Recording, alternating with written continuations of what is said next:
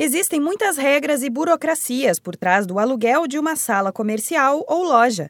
O empreendedor que está na busca por um imóvel disponível para aluguel precisa saber, antes de mais nada, se aquele local permite a instalação legal da empresa. Na prefeitura, é possível descobrir se o endereço está apto a ter uma atividade econômica da maneira que o empresário pretende. Com a loja aberta e as contas em dia, é o momento de fazer o ponto dar certo e pensar em estratégias para que o faturamento aumente. O consultor do Sebrae São Paulo, Felipe Chiconato, relata que um erro muito característico dos empreendedores é procurar primeiro o ponto, para depois definir o que será feito no local tem que levar em consideração, às vezes, o lado da rua que você tá, porque às vezes você pega uma rua que ela tem só um sentido e o teu negócio ele fica escondido atrás de um, devido ao recuo de um outro comércio e você acaba não sendo visto, ou pegar um tipo de negócio que ele precisa de pessoas que passam na calçada, e ele acaba pegando um ponto, uma avenida com um grande fluxo de carro, mas não de pessoas, e tomar muito cuidado com essa questão de documentos, porque às vezes o ponto é legal, a ideia é bacana, mas a pessoa não consegue o alvará, não consegue o auto de vistoria do Corpo de Bombeiros.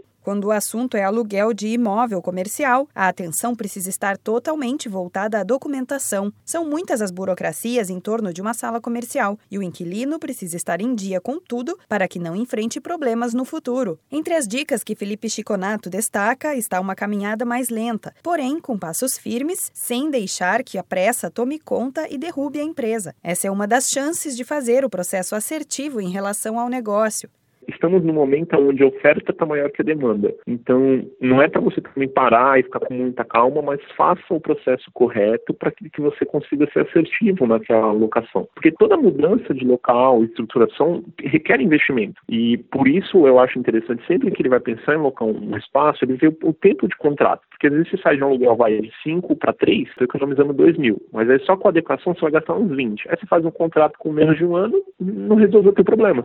Outro cuidado que o consultor ressalta é em relação a aluguel de lojas em shopping center. A modalidade deste tipo de locação pede um valor mínimo em relação ao faturamento da empresa. Em um primeiro momento, pode parecer um bom negócio, mas o empreendedor precisa saber que, em grande parte dos casos, existe um percentual acordado para que a empresa entregue um determinado valor conforme o faturamento final das contas. Da Padrinho Conteúdo para a agência Sebrae de Notícias, Renata Kroschel.